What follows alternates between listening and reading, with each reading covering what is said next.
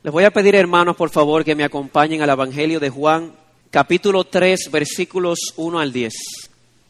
A este estudio le hemos titulado Debes nacer de nuevo. Dice así la escritura.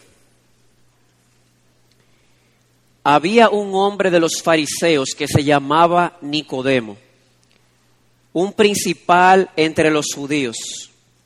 Este vino a Jesús de noche y le dijo, Rabí, sabemos que has venido de Dios como maestro, porque nadie puede hacer estas señales que tú haces si no está Dios con él. Respondiendo Jesús y le dijo, de cierto, de cierto te digo, el que no naciere de nuevo no puede ver el reino de Dios.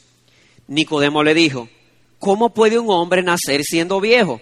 ¿Puede acaso entrar por segunda vez en el vientre de su madre y nacer?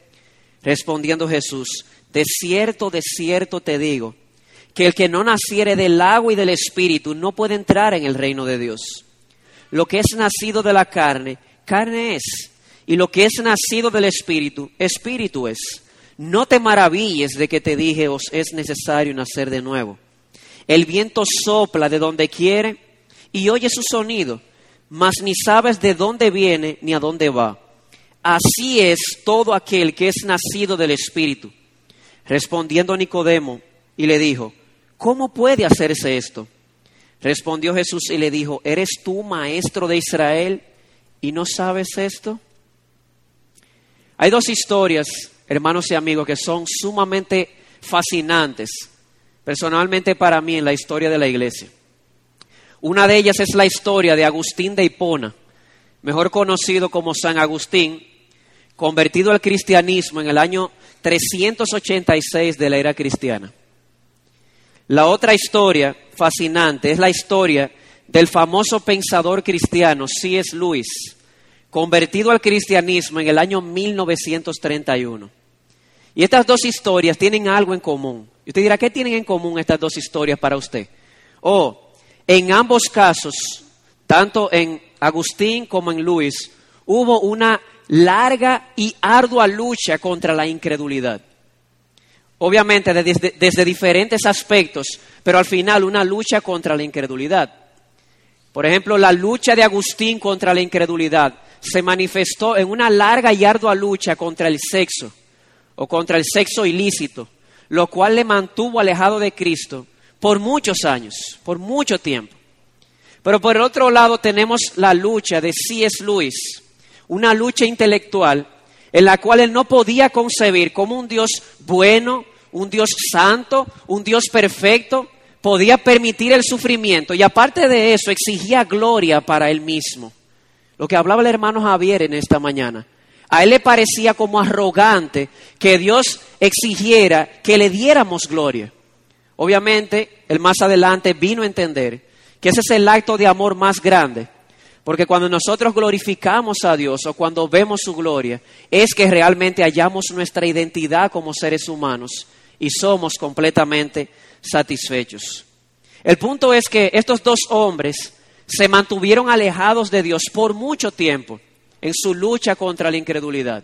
Pero algo sucedió, algo asombroso, un cambio radical fue experimentado por estas dos personas en la historia de la iglesia. Es como Pablo. Ustedes recuerdan la historia de Pablo. Pablo era perseguidor de la iglesia y de un pronto se vuelve adorador de lo que él perseguía. Algo sucedió. Y así pasó con estos dos hombres. Alguien dirá, ¿qué fue lo que sucedió? ¿Cómo es posible que una persona pueda ocurrir un cambio tan dramático y tan radical como este?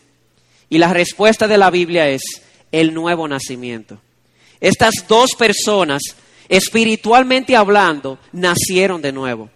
Estas dos personas, espiritualmente hablando, estaban muertas y fueron resucitadas. Estas dos personas, espiritualmente hablando, fueron, fueron trasladadas de las tinieblas a la luz. Y es de eso, amado hermano y amado amigo, que quiero hablarte en esta mañana, del milagro del nuevo nacimiento. De hecho, ese es el tema central aquí en esta porción de Juan capítulo 3, versículos 1 al 10. Y es de vital importancia para todo el mundo. Si no eres creyente, déjame decirte que el tema del nuevo nacimiento es de vital importancia para ti. Hoy, ¿por qué? En el versículo 3 Jesús dice, el que no nace de nuevo no puede ver el reino de Dios. Y luego el versículo 5 dice que el que no nace de nuevo o no nace del agua y del espíritu, que es un sinónimo, dice no puede entrar en el reino de Dios. ¿Qué es lo que usted me está diciendo?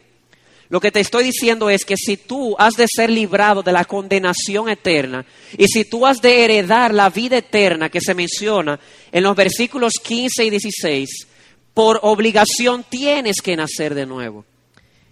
El cielo y el infierno están en juego.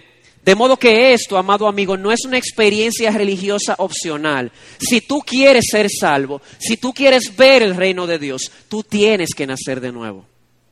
Así que importa mucho para ti, pero también para los que estamos aquí, que hemos confesado que Jesucristo es nuestro Señor. Esto es de vital importancia. ¿Por qué? En el versículo 6 dice, lo que es nacido de la carne, carne es. Lo que es nacido del Espíritu, espíritu es.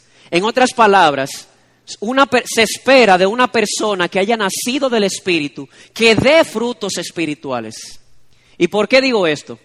Porque vivimos en una generación, en una comunidad, donde solo el 9% da el diezmo, donde el 80% de los jóvenes tiene relaciones sexuales antes del matrimonio, donde un 26% dice que el sexo antes del matrimonio realmente no es malo. Y donde una gran cantidad de personas dicen, yo no quiero tener un vecino de raza negra. Y usted dirá, ¿y qué tiene eso que ver con lo que estamos hablando? Tiene mucho que ver. ¿Sabes qué? Lo que te estoy describiendo es una comunidad que dice con su boca que ha nacido de nuevo. Pero los frutos dicen lo contrario. Estamos hablando de personas que han dicho, hemos nacido de nuevo, personas que han dicho, hemos hecho un compromiso personal con Jesucristo. Así que es sumamente importante para ti, hermano, que entiendas qué fue lo que sucedió en ti. En la medida que tú entiendas qué fue lo que Dios por su Espíritu hizo en ti para que pudieras creer, en esa misma medida la hipocresía religiosa va a ir disminuyendo y el amor, el sacrificio, el coraje y la pasión por servir a Cristo va a ir aumentando. Así que esta mañana esto le es de mucha importancia para el amigo que está aquí, porque sin esto no puedes ver el reino de Dios, y para el hermano que está aquí, porque en la medida que vayas viendo esto y vayas entendiendo más y más qué fue lo que sucedió, la hipocresía va a ir disminuyendo y el amor por Jesucristo va a ir aumentando. Así que en conclusión, el nuevo nacimiento importa para la eternidad e importa también para la gloria de Cristo aquí en esta vida por medio de su iglesia. Y alguien dirá, ok, señor predicador, usted me ha convencido, me ha mostrado que según la Biblia esto es sumamente importante. Ahora la pregunta es, ¿pudiera usted explicarme de qué se trata todo esto? ¿Qué es esto de nacer de nuevo? ¿Cómo puede un hombre nacer siendo viejo? dirá alguien. O alguien dirá, ¿es que acaso puede entrar una persona otra vez en el vientre de su madre y nacer? ¿Cómo puede hacerse todo esto? Y realmente para mí será un privilegio y un honor tratar de explicarte eso. Y por eso apelo al Señor que por su Espíritu me ayude a poder explicártelo de una manera que tú puedas entenderlo. Y en la explicación de este milagro vamos a ver tres cosas. Vamos a ver un qué, un cómo y un por qué. ¿Qué es el nuevo nacimiento? ¿Cómo ocurre y por qué ocurre? Esas son las tres cosas que vamos a ver. Así que sin hablar más, vamos a entrar en primer lugar en qué es el nuevo nacimiento. O dicho de otra manera, ¿qué sucede en el nuevo nacimiento? Cuando una persona nace de nuevo, o para usar otro sinónimo bíblico, cuando una persona es regenerada, que es exactamente la misma, la misma obra. Para definir el qué, vamos a ver de manera paralela lo que no es y lo que es, a partir del texto. Así que en primer lugar, ¿qué es el nuevo nacimiento o qué ocurre a partir del pasaje? Primero, no es la adquisición de una nueva religión, sino la adquisición de una nueva vida. Voy a repetirlo, esto es sumamente importante. En el nuevo nacimiento lo que ocurre no es la adquisición de una nueva religión, sino la adquisición de una nueva vida. ¿Pudiera usted mostrarlo? Sí, con mucho gusto. Vamos a ver quién es, de quién se está hablando en el pasaje. Dice el versículo 1, había un hombre de los fariseos que se llamaba Nicodemo, un principal entre los judíos. Y luego en el versículo 10 se nos dice que era un maestro de Israel. Fíjense que Juan, el evangelista, se asegura de que nosotros sepamos quién es la persona que se está describiendo aquí. De Nicodemo, él dice tres cosas. En primer lugar, en cuanto a su religión, era fariseo. ¿Pudiera usted explicarme lo que era un fariseo? Bueno, los fariseos eran un grupo religioso que existió en la época de Jesús y se remonta incluso a cuando Grecia era imperio. Este era el grupo religioso más estricto de todos los grupos religiosos en el tiempo de Jesús. Es tanto así que la palabra fariseo significa literalmente separado.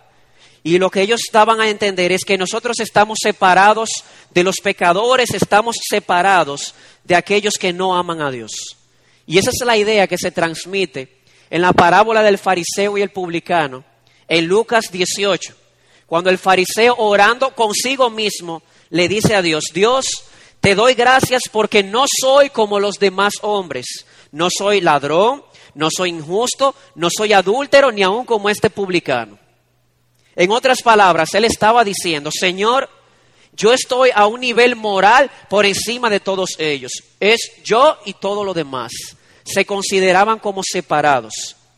Y si quieres verlo desde una perspectiva positiva, lo que ellos hacían el mismo fariseo dice, yo ayuno dos veces a la semana. Yo dudo que aquí ahora haya una persona que ayune dos veces a la semana. Lo puede haber. Y qué bueno. Este, este, hombre también lo hacía. Y no solamente eso, también dice, y doy diezmos de todo lo que gano. ¿Pudiera alguien jactarse de que da para la obra? Este hombre también lo hacía. Así que estas eran más o menos, a grosso modo, las características de un fariseo. Era el grupo religioso más estricto en los tiempos del Señor Jesucristo y Nicodemo era uno de ellos. Pero no es lo único. Si describimos a Nicodemo en cuanto a su reputación, el pasaje nos dice que era un principal entre los judíos. La palabra principal en el griego es la palabra arcón, que significa gobernante. En otras palabras, este hombre, debido a su pureza externa, o su nivel de religiosidad había adquirido ante el pueblo un prestigio tan grande que todo lo que él decía la gente lo escuchaba y lo hacía. Acuérdense que estas personas eran maestros de la ley. Y eso nos lleva a la tercera característica de este hombre. En cuanto a su religión era fariseo. En cuanto a su reputación era un principal. En cuanto a su profesión, ocupación, era un maestro. Dice el versículo 10, Jesús le dice, ¿eres tú maestro de Israel y no sabes todo esto? Una de las funciones de los fariseos como maestros de la ley era tomar el Antiguo Testamento y enseñárselo al pueblo. Déjeme darle una nota técnica al margen, que al final yo creo que es de mucha importancia. Muchos de los que están aquí sabemos que los judíos fueron llevados al cautiverio como por 70 años aproximadamente a Babilonia. Y en ese periodo de tiempo se puede decir que ellos perdieron su lengua original, el hebreo y adoptaron el lenguaje de sus conquistadores, el arameo. Así que el pueblo en los tiempos de Cristo no tenía acceso a estudiar sus escrituras en el hebreo antiguo. Ellos tenían que depender obligatoriamente de estos maestros. Imagínense ustedes el prestigio de este hombre. Religiosamente hablando era fariseo. En cuanto a su reputación era un principal y en cuanto a su profesión, era un maestro de Israel, era un hombre sumamente respetado. Lo interesante del caso es que aún con todas estas cosas, Jesús le hace ver a Nicodemo que toda su religión, todo su prestigio, sus asombrosos estudios, sus disciplinas y leyes farisaicas no podían reemplazar la necesidad de nacer de nuevo para ver el reino de Dios. Y pudiera ser que ese sea tu caso, amado amigo que nos visitas hoy. Pudiera ser que eras una persona muy religiosa, que ayunas tres veces a la semana, que guardas el sábado y el domingo por si acaso los dos, que lees las escrituras diariamente. Pudiera ser que seas una persona moralmente, externamente intachable y que la gente te respete y te escuche. Pudiera ser una persona maestra de muchos estudios, con tres doctorados, suma con laude y todo lo terminado en laude, hablando de nivel académico. Y sin embargo, si no has nacido de nuevo, no verás el reino de Dios. Por lo tanto, el nuevo nacimiento no es la adquisición de una nueva religión. Aquí tenemos un hombre religioso que su religión, su estudio y su prestigio no podía sustituir el nuevo nacimiento. Entonces alguien dirá, y si el nuevo nacimiento no es la adquisición de una nueva religión, entonces ¿qué es? Escucha esto, el nuevo nacimiento es la adquisición de una nueva vida. Eso es el nuevo nacimiento. Jesús habla de nacer de nuevo. Se trata de una nueva vida.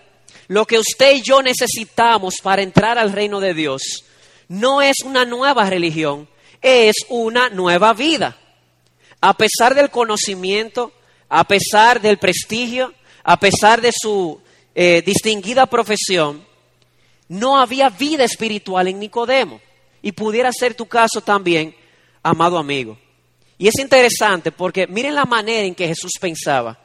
Jesús pensaba en que había muchas personas andando por ahí con vida aparente, pero realmente estaban muertos espiritualmente. O dicho de otra manera, pudiera ser que tú simplemente existas de manera biológica, pero de manera espiritual estés muerto. Y una nueva religión no te va a dar esa nueva vida. El nuevo nacimiento es la adquisición de esa nueva vida. Y alguien dirá, ¿y cuál es esa vida? la cual yo obtengo en el nuevo nacimiento. Oigan estos pasajes tomados del mismo Evangelio. Juan 6:35. Jesús dice, yo soy el pan de vida. El que a mí viene nunca tendrá hambre, ni tendrá sed jamás. Luego dice Jesús, yo soy el camino y la verdad y la vida. Nadie viene al Padre sino por mí. Y el evangelista termina el Evangelio de Juan en el capítulo 20, versículo 31, diciendo, pero estas cosas, hablando del Evangelio, se han escrito para que creáis que Jesús es el Cristo, el Hijo de Dios, y para que creyendo tengáis vida. Amado amigo, el nacer de nuevo no es adquirir una nueva religión, es adquirir una nueva vida. Y Jesucristo es la nueva vida que adquirimos cuando nacemos de nuevo ya que al nacer de nuevo somos unidos a Jesucristo de una manera espiritual. En segundo lugar, el nuevo nacimiento no es afirmar algo sobrenatural acerca de Jesús, es experimentar lo sobrenatural de Jesús en nuestras vidas. ¿Pudiera repetirlo? Claro que sí. El nuevo nacimiento no es yo afirmar o ver lo sobrenatural en Jesús es experimentar lo sobrenatural de Jesús en mi vida. ¿Pudiera usted probarlo? Mire conmigo el versículo 2. Dice, este vino a Jesús de noche y le dijo, rabí, que significa maestro, sabemos que has venido de Dios. Oigan esto, sabemos que has venido de Dios. ¿Hoy por qué? Porque nadie puede hacer estas señales que tú haces si Dios no está con él. Esto es interesante. Cuando Nicodemo vio a Jesús obrando, él dijo, ese hombre tiene que venir de Dios. Hoy, ¿por qué? Las señales. La palabra griega señal, semellon, es como algo que está apuntando a una realidad. Cuando ellos veían esas señales, esas señales apuntaban que el origen de Cristo era divino. Y Nicodemo lo vio. Pero sabes algo, para ver algo sobrenatural en estas señales, no se necesita nacer de nuevo. Se, necesita simplemente sentido común. Hasta el diablo sabe, viendo las señales de Cristo, que hay algo sobrenatural. Es más, hasta el diablo se asombra y tiembla ante las obras sobrenaturales del Señor Jesucristo. Y ese pudiera ser tu caso, amado amigo. Tú pudieras ser de esas personas que les gusta oír hablar acerca de Jesús. Que incluso religiosamente hablando te asombras cuando puedes ver en la palabra a un hombre que con su palabra calmaba el viento. O un hombre que pudo caminar sobre las aguas, que pudo multiplicar cinco panes y dos peces, donde cinco mil hombres por lo menos comieron y hubo hasta sobró comida. Pudiera ser que te asombres cuando veas a este hombre resucitando de entre los muertos, sanando enfermos y aún sacando demonios. Pero ¿sabes algo? Es posible tú ver algo sobrenatural en Jesús y aún así no haber nacido de nuevo. Porque al final, amado amigo, lo que importa no es ver algo sobrenatural en Jesús, es experimentar lo sobrenatural de Jesús en tu vida. Te pregunto, ese poder que tú ves en los evangelios, ¿te llena de asombro? Sí, la pregunta es, ¿ese poder que te asombra ha obrado en tu vida? Si no ha obrado en tu vida, por más que lo elogies, por más que te admires, no has nacido de nuevo. De hecho, el nuevo nacimiento es eso, es algo sobrenatural.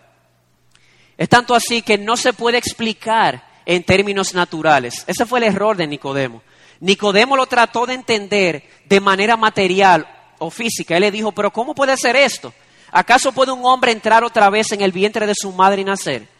Y yo me imagino a Jesús diciendo que Nicodemo, tú no estás entendiendo, tú estás tratando de racionalizar el nuevo nacimiento. Esto no es algo natural, es algo sobrenatural. Es tan sobrenatural que todo ser humano cuando nace, nace en una condición que Jesús le llama carne. Lo que es nacido de la carne, carne seguirá siendo, a menos que, que el Espíritu Santo obre de manera sobrenatural, tome esa naturaleza carnal de nosotros, que solamente puede dar frutos carnales, y siembre una naturaleza espiritual que pueda dar frutos espirituales para la gloria de Dios. Y eso es lo que sucede en el nuevo nacimiento.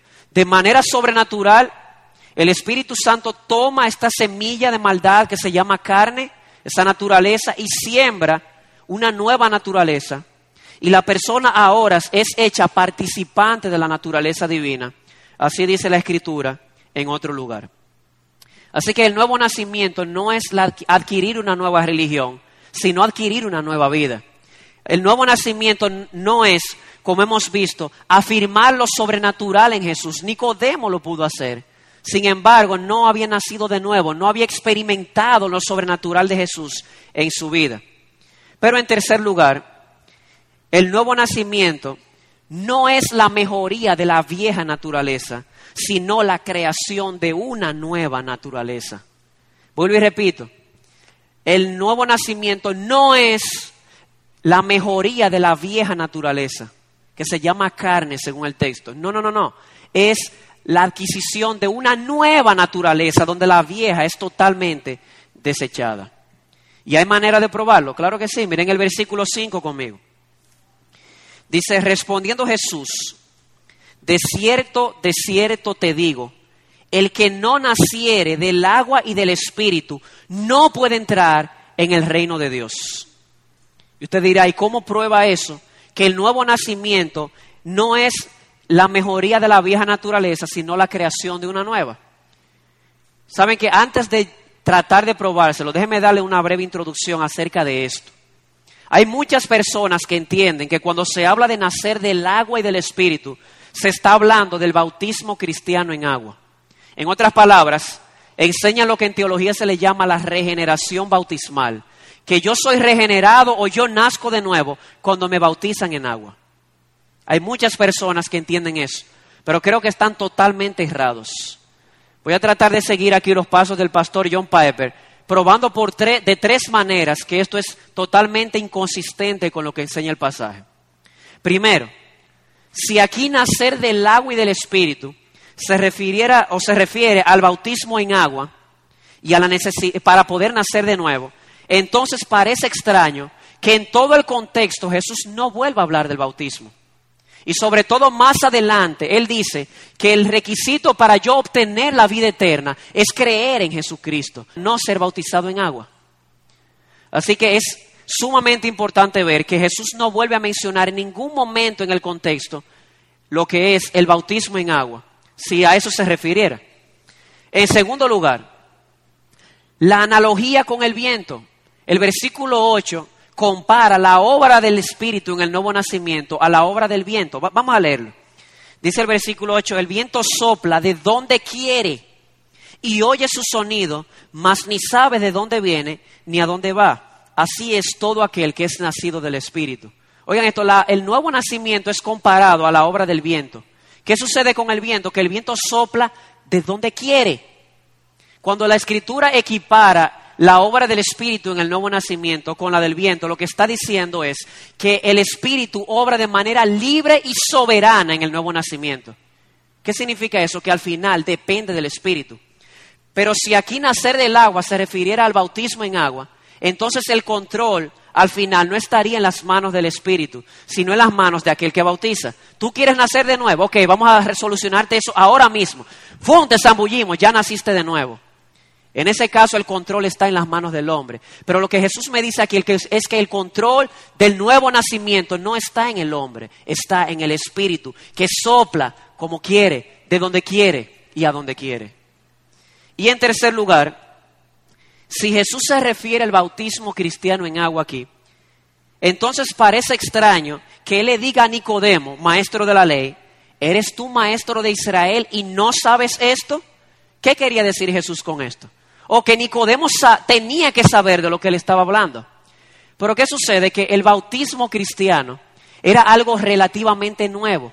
El bautismo cristiano no lo vemos en el Antiguo Testamento si estuviéramos hablando del bautismo en agua, o si estuviéramos hablando del bautismo en agua, eh, para repetir, entonces Nicodemo no podía saber de qué Jesús estaba hablando. Yo no sé si me siguen el hilo. ¿Por qué? Porque es algo que no estaba en el Antiguo Testamento. Este hombre era maestro del Antiguo Testamento. Y cuando Jesús le dice, eres tu maestro y no sabes esto, la idea es que Nicodemo, por favor, yo te estoy hablando de algo que está en el Antiguo Testamento y que tú como maestro deberías saberlo. Por lo tanto, es totalmente inconsistente con el contexto, con la analogía del viento y con el hecho de que Nicodemo era maestro de Israel y que tenía que saber esto, de que se refiere al bautismo en agua. Y alguien dirá, ¿y entonces a qué se refiere? O para ir más allá, si Jesús le está diciendo a Nicodemo, Nicodemo, tú maestro de Israel, deberías saberlo porque está en el Antiguo Testamento. La pregunta clave aquí es, ¿cuál es el pasaje del Antiguo Testamento que habla acerca del nuevo nacimiento que se habla aquí en Juan capítulo 3? Bueno, particularmente creo, junto con otros de, ah, de quien me estoy amparando al dar esta nota, específicamente el pastor John Piper, entienden que el pasaje que Jesús está citando está en Ezequiel. Yo quiero que vayan conmigo allá. Ezequiel capítulo 36. Hemos dicho que cuando Jesús le dice a Nicodemo, tú eres maestro de Israel, tú deberías saber esto, es porque esto es algo, este nuevo nacimiento ya había sido revelado en el Antiguo Testamento. La pregunta es ¿dónde? Entendemos que en Ezequiel 36, 25 y 26, donde vemos promesas del nuevo pacto, ahí es que está el pasaje clave. Vamos a leerlo. Dice el pasaje, esparciré sobre vosotros agua limpia y seréis limpiados de todas vuestras inmundicias y de todos vuestros ídolos os limpiaré. Os daré corazón nuevo y pondré espíritu nuevo dentro de vosotros y quitaré de vuestra carne el corazón de piedra y os daré un corazón de carne y pondré dentro de vosotros mi espíritu y haré que andéis en mis estatutos y guardéis mis preceptos y los pongáis por obra. Fíjense qué interesante, en Juan capítulo 3 tenemos agua y espíritu. Aquí tenemos la referencia al agua cuando se habla de limpieza o perdón. Allí se habla del, del, agua del espíritu y aquí también se hace referencia al espíritu cuando él dice pondré mi espíritu o un nuevo espíritu en vuestros corazones. Así que entendemos que este es el pasaje al que Jesús está refiriendo cuando habla de nacer del agua y del Espíritu. Entonces fíjense que lo que se nos dice que sucede en esta cirugía espiritual es que Dios viene, toma el corazón de piedra y pone un nuevo corazón, un corazón blando y sujeto a la voluntad del rey. Y de ahí es que viene el punto inicial. El nuevo nacimiento no es el mejoramiento de la vieja naturaleza. No, no, no, no. No es mejorar el viejo corazón. Es tomar el viejo corazón, desecharlo y poner un nuevo corazón. Es claro en el texto. Eso es lo que el Espíritu Santo hace cuando una persona nace de nuevo.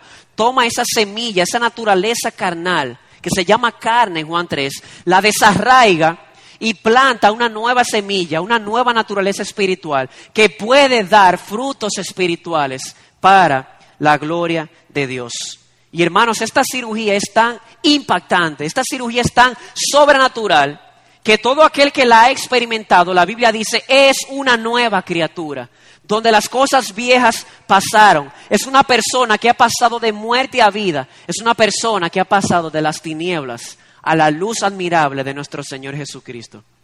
Así que hermano, no es un, mejoramiento del CPU viejo, es votarlo y uno nuevo. Estoy simplemente hablando en un lenguaje moderno. Yo recuerdo que mi papá siempre me decía, lo que no sirve se vota. No se trata de reparar el viejo corazón, es desecharlo totalmente y Dios pone por su espíritu un nuevo corazón en aquellos que nacen de nuevo. Y alguien dirá, ok, Está bien, hemos visto que el que nace de nuevo no adquiere una nueva religión, sino vida. Hemos visto que el que nace de nuevo no es aquel que simplemente ve lo sobrenatural en Jesús, sino que experimenta lo sobrenatural de Jesús en él mismo. Y hemos visto que el que nace de nuevo no es que simplemente su vieja naturaleza ha sido mejorada, sino que ha sido desechada y ahora es una nueva criatura. La pregunta es, ¿significa esto que la persona que ha nacido de nuevo deja de ser la misma persona? Es obvio que no. ¿Cómo lo sabemos? Fíjense en Ezequiel, el pasaje que, leímos. No solamente habla de quitar el corazón de piedra y poner un, corazón de carne. También habla de ser lavados con agua, de ser limpiados. Se trata de la misma persona. Su naturaleza ha sido cambiada, pero también ha sido perdonada. Así que es la misma persona, simple y sencillamente que ha sido perdonada y que ha sido transformada. Antes no entendía, no deseaba, no buscaba a Dios. Dios tomó por su espíritu, hizo esta cirugía espiritual, cambió el corazón de piedra, lo quitó, puso un corazón de carne. ¿Y saben qué? Ahora esta persona de manera sobrenatural comienza a entender las cosas espirituales, comienza a desear a Dios y ahora busca a Dios y a su voluntad. Eso es un milagro, amado amigo. Y ese milagro ha pasado en muchos aquí en esta iglesia. Y estamos aquí en esta mañana para decirte que no estamos aquí porque seamos mejores que tú. Estamos aquí porque Dios, en su gracia soberana, decidió quitar nuestro corazón duro y decidió poner una nueva vida en nosotros para que le entendamos, para que le deseamos y para que le busquemos. Y ese puede ser tu caso también, amado amigo. Así que el nuevo nacimiento no es la adquisición de una nueva religión, no es identificar lo sobrenatural en Jesús, no es mejorar la vieja naturaleza. Es la obra sobrenatural por el cual el Espíritu Santo coloca en nosotros un nuevo corazón, una nueva naturaleza y como resultado vida. La vida de Jesucristo comienza a brotar desde nuestro interior como ríos de agua viva. Eso es el nuevo nacimiento. Y alguien dirá, ok, y, ok, ya hemos visto qué es. Pero ¿cómo ocurre esto? Eso es lo segundo que quisiera mostrarte en el pasaje. ¿Cómo ocurre este nuevo nacimiento? Yo creo que lea conmigo el versículo 8. Dice, el viento sopla de donde quiere y oye su sonido, mas ni sabes de dónde viene ni a dónde va. Así es todo aquel que es nacido del Espíritu. En primer lugar, creo que queda claro que el agente que obra este milagro es el Espíritu. Nacer de nuevo es sinónimo de nacer del Espíritu, porque es a través del Espíritu Santo que Dios hace la obra. La pregunta es cómo. Yo creo que el, hecho de utilizar la figura del viento trae mucha luz acerca del cómo. Y cuando habla de la figura del viento para equipararlo, hay tres cosas que el viento hace, según el texto. El viento es misterioso en la manera en que obra, el viento es soberano y el viento es poderoso. Cuando la Biblia dice la obra del Espíritu en el nuevo nacimiento es como la obra del viento, o es como el viento, es para decir, en otras palabras, que en el nuevo nacimiento el Espíritu obra de una manera misteriosa, de una manera soberana y de una manera poderosa. ¿De dónde usted saca que es una manera misteriosa? Oigan esto, ni sabes de dónde viene ni a dónde va. Usted sabe que hay viento porque usted siente los efectos, pero usted no sabe de dónde viene ni a dónde va. Y de la misma manera, cuando una persona experimenta el nuevo nacimiento, la persona en el momento en que ocurre esta cirugía espiritual, la persona no se da cuenta. Ocurre, como dice el teólogo Berghoff, en la vida subconsciente del hombre. Él solamente sabe que ocurrió por los efectos, pero no puede darse cuenta en el momento exacto cuando el Espíritu quitó el corazón de piedra y puso un corazón de carne. Amado hermano, eso sucedió contigo. Muchos de nosotros, quien les habla, les sucedió eso. Años y años viniendo a la iglesia con mis padres, con mi mamá específicamente. Y nada, me entraba por aquí y me salía por aquí. Un día, esa palabra se hizo efectiva en mi corazón. ¿Qué sucedió? El Espíritu Santo de una manera misteriosa obró en mi corazón. Yo no me di cuenta cuando me sucedió, pero yo sé que sucedió porque desde, desde ese mismo momento, ese mismo tiempo, comencé a entender las cosas espirituales, comencé a desear a Dios y comencé a buscar a Dios y a su voluntad. Así que como, en primer lugar, el Espíritu Santo obra de una manera misteriosa. En segundo lugar, obra de una manera soberana. Oigan lo que dice, el viento sopla de donde quiere. Y creo que lo que se quiere resaltar es la libertad del viento para soplar como Él quiera, donde Él quiera y como Él quiera. Y lo que se quiere equiparar es cómo obra el Espíritu. De igual manera a cómo obra el viento, usted y yo no podemos hacer que nazcamos de nuevo. Solamente el Espíritu de manera soberana puede decir, sea la luz en ese corazón. Y la luz nace en el corazón. Así que es misteriosa y es soberana, pero también es poderosa. También es poderosa. Usted no puede ver de dónde viene el viento ni a dónde va, pero usted siente sus efectos. Jesús dice, más tú lo escuchas, tú oyes su sonido. Hay efectos. ¿Quieres tú ver los efectos del poderoso viento? Solamente tienes que ver un ecosistema luego de que ha pasado un poderoso huracán a 160 kilómetros por hora. ¿Quieres ver el poder del viento? Solamente tienes que ver eso. Y la Biblia equipara el poder del viento al poder del Espíritu obrando en el nuevo nacimiento. ¿Quieres ver el poder del Espíritu obrando en el nuevo nacimiento? Ex asesinos, ex perseguidores de la iglesia, ex homosexuales, ex adúlteros, ex fornicarios, ex ladrones, ex asesinos, ahora arrodillados ante Dios, adorándole en su presencia y en el Espíritu. Eso es un milagro. Y esa obra poderosa solamente lo puede hacer el Espíritu Santo. ¿Cuántas personas no conocemos nosotros que eran osos afeitados, como dice mi papá, eran leones, eran fieras y ahora son corderitos? ¿Saben por qué? no por su esfuerzo, por la obra poderosa del Espíritu. Les aseguro que esa persona no se dio cuenta el momento exacto cuando sucedió, pero algo sí sabe esa persona, que sucedió porque ahora percibe los efectos de la obra poderosa del Espíritu a través del nuevo nacimiento. Así que recapitulando otra vez, ¿cómo opera el Espíritu? De manera misteriosa, de manera soberana y de manera poderosa. Pero hay algo más que quisiéramos ver antes de terminar el estudio, y es el por qué. ¿Por qué el Espíritu Santo o por qué Dios a través de su Espíritu hace esta obra en el pecador? Esto es muy importante y te voy a decir algo, amado amigo. Posiblemente te ofendas por lo que voy a decir ahora.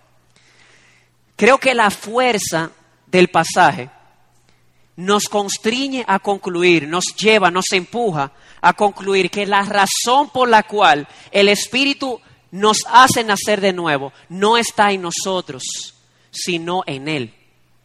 La razón no está en nosotros. Amado amigo, escucha esto. ¿Qué es lo que Dios da en el nuevo nacimiento? Una nueva vida.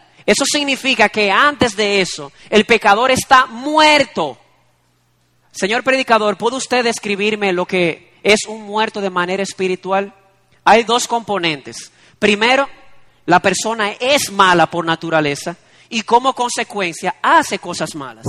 El hombre natural hace lo que hace porque es quien es. Él peca porque es pecador. Y lo ofensivo de esto está en que todas las religiones del mundo están dispuestas a admitir que el hombre hace cosas malas. La Biblia va más allá. La Biblia no dice simplemente que el hombre hace cosas malas, dice que hace cosas malas porque por naturaleza es malo. Oigan lo que dice Jesús, lo que es nacido de la carne, lo que somos por naturaleza caída, solamente puede dar frutos carnales, a menos que, a menos que el Espíritu nos haga nacer de nuevo. Y por lo tanto, si tú estás muerto en delitos y pecados, no puedes darte vida a ti mismo. ¿Acaso puede un muerto resucitarse él mismo? Eso es absurdo. No puedes hacerte nacer de nuevo a ti mismo. Oigan cómo lo dice el profeta Jeremías en Jeremías 13:23. ¿Mudará el etíope su piel? ¿O el leopardo sus manchas? Así también, ¿podréis vosotros hacer bien estando habituados a hacer el mal? Amado amigo, el problema del hombre de manera natural es que el hombre es malo, no entiende, no desea, no busca a Dios y por lo tanto no puede dar frutos espirituales. Yo te dije que iba a ser ofensivo, amado amigo, lo que te iba a decir, pero ¿sabes algo? La gracia soberana del Espíritu es resaltada aquí. Porque si la razón no estaba en mí, porque yo estaba muerto, porque yo no deseaba, no buscaba ni entendía a Dios, entonces la razón está en la gracia soberana del Espíritu Santo o de Dios por su Espíritu. Y cuando hablo de gracia, no me estoy refiriendo simplemente a que esto es algo gratis, eso está incluido. Estoy refiriéndome a que sobre todas las cosas es algo inmerecido. Yo por naturaleza soy malo, una inclinación natural hacia lo malo y por lo tanto hago lo malo, ofendo a Dios, no lo quiero, no lo deseo, no lo busco, no hay nada en mí que haga que el Espíritu me, haga nacer de nuevo. Oye lo que te voy a decir, el Espíritu obra libremente, no donde la gente se lo merezca. Si el Espíritu obrara en alguien que se lo merezca, entonces te lo voy a decir en cibaeño, estamos fritos. Nadie aquí en este salón puede decir que merece ser salvo. Solamente piensa que has pensado, cosas que has pensado que tú no quieres que otros sepan, cosas que has deseado que no quieres que otros sepan, cosas que has hecho en los secretos de tu habitación que no quieres que otros sepan. Así que, amado amigo, la razón no puede estar en nosotros. ¿Por qué el Espíritu Santo nos hace nacer de nuevo? Lo voy a decir una vez más y en voz alta. Por su gracia soberana no porque lo merezcamos, no porque podamos hacernos nacer de nuevo. Y esto, como te dije, es perturbador. Es perturbador primero porque nos confronta con nuestra irremediable condición espiritual. Estamos muertos, no podemos darnos vida a nosotros mismos, a menos que otro nos dé vida. También porque se refiere a algo que es hecho en nosotros, no en algo que nosotros podamos hacer. Y además es humillante porque nos confronta con la absoluta libertad y soberanía de Dios. Así que yo estoy seguro, yo estoy consciente de que al decir todas estas cosas, tú, amado amigo que no conoces a Cristo, puedes estar ahora mismo ofendido en tu silla. Sin embargo, mi propósito al enseñarte eso, esto no es perturbarte, no, no, no, no. Yo lo que quiero es estabilizarte y darte esperanza. Eso es lo que quiero. Te voy a hacer una pregunta. Y ya lo dijimos hace un momento. ¿Puede un muerto darse vida a sí mismo? No. Te pregunto, si Dios te deja a ti el nuevo nacimiento, que estás muerto en pecado, ¿podrías darte vida a ti mismo? espiritual. No, entonces al final yo no quiero perturbarte simplemente, quiero darte esperanza y dirigir tu mirada hacia aquel que sí puede darte esta nueva vida de la que hemos venido hablando a lo largo de este estudio. Y te lo digo porque hay personas que pueden, hay una doble reacción. Ante esto hay personas que se sienten amenazadas, amenazadas porque sienten que le están quitando su libertad. A mí no me hables que el nacer de nuevo depende de Dios. A mí me gustaría oír que depende de mí. Por eso es ofensivo, porque no depende de ti. Pero hay otro tipo de reacción. Y es el de aquellas personas que están aquí, que cuando con sinceridad de corazón han analizado su vida, todo lo que son, todo lo que han pensado, todo lo que han dicho, todo lo que han hecho, llegan a la conclusión, no tengo nada que darle a Dios. Espiritualmente estoy en bancarrota. Y esta es la esperanza, amado amigo. La obra del Espíritu. Él obra donde Él quiere. Y eso es esperanzador. Él no obra en una persona que se lo merezca porque nadie se lo merece. Y por eso esto es una buena noticia para muchos, porque ellos se han dado cuenta, han admitido que si depende de ellos, no pueden llegar a este nuevo nacimiento. Y por lo tanto dicen, como no depende de mí, como no depende de lo que haya hecho, ni de lo que yo haya sido, sino del Espíritu que obra donde Él quiere, hay esperanza para mí. Yo te ruego de todo corazón, oh Dios, obra en mi corazón por tu Espíritu Santo. Así que, amado amigo, yo no quiero perturbarte, yo quiero estabilizarte, yo quiero darte eh, esperanza. Y es justo en este momento, justamente en este momento, cuando comienzas a sentirte miserable, cuando comienzas a sentir que no puedes, que espiritualmente estás muerto, es aquí donde Jesús dice, ok Nicodemo, vamos a dejar de hablar del nuevo nacimiento y vamos ahora a hablar de algo externo a ti. El Hijo del Hombre que fue levantado como la serpiente en el desierto para que todo aquel que en Él cree no se pierda, mas tenga vida eterna. Y esa es la enseñanza de Jesucristo, que si estás ahí sentado en esta mañana y has comenzado a ver tu indignidad y dice, ay de mí, Dios te dice, deja de mirarte a ti mismo y ahora comienza a ver a aquel que fue colgado en una cruz para darte vida, el Señor Jesucristo. Así que ve al Señor Jesucristo, míralo a Él y experimentarás lo que dice el versículo 16, porque de tal manera amó Dios al mundo que dio a su Hijo unigénito, ¿para qué? Para que todo aquel que en Él cree no se pierda, mas tenga vida eterna. Déjate de mirar, deja de mirarte a ti mismo, amado amigo y comienza a mirar a la obra perfecta de Jesucristo en la cruz del Calvario para darle vida a todo aquel que cree en Él. Y tú, amado hermano, para concluir, nota que el nuevo nacimiento es una obra monergista, en otras palabras, en la que solo el Espíritu obró. Sin embargo, por lo que hemos visto, esta obra produce efectos. Muchos de esos efectos ya los conocemos. En Primera de Juan nos dice que el que ha nacido de Dios confiesa que Jesús es el Cristo, no practica el pecado, practica la justicia, vence al mundo. Hay frutos que deben evidenciarse cuando una persona ha nacido de nuevo. Y como te decía al principio, te digo esto porque esta terminología o este concepto bíblico ha sido pisoteado ¿Sabes por qué? Porque muchas personas que dicen que han nacido de nuevo, que dicen que han recibido la vida de Cristo, no viven como Jesucristo. Entonces, amado hermano, yo te ruego, por amor a la gloria de Dios, aquel que te salvó, si eres una nueva criatura, compórtate como una nueva criatura. Vive como una nueva criatura. En la esfera de la iglesia, en la esfera del hogar, en la esfera del matrimonio, de los hijos, del trabajo, en la manera en que usas tu dinero, en la manera en que manejas tu sexualidad, muestra de que realmente el nuevo nacimiento ha ocurrido en tu corazón. Somos lo que eh, hacemos lo que hacemos porque somos lo que somos. Y si somos nuevas criaturas, si hemos nacido de nuevo, mostremos al mundo que somos nuevas criaturas ¿Para qué? Para al final recibir gloria. No, no, no. Para que al final vean tus buenas obras y glorifiquen a tu Padre que está en los cielos. A quien sea la gloria por siempre. Amén.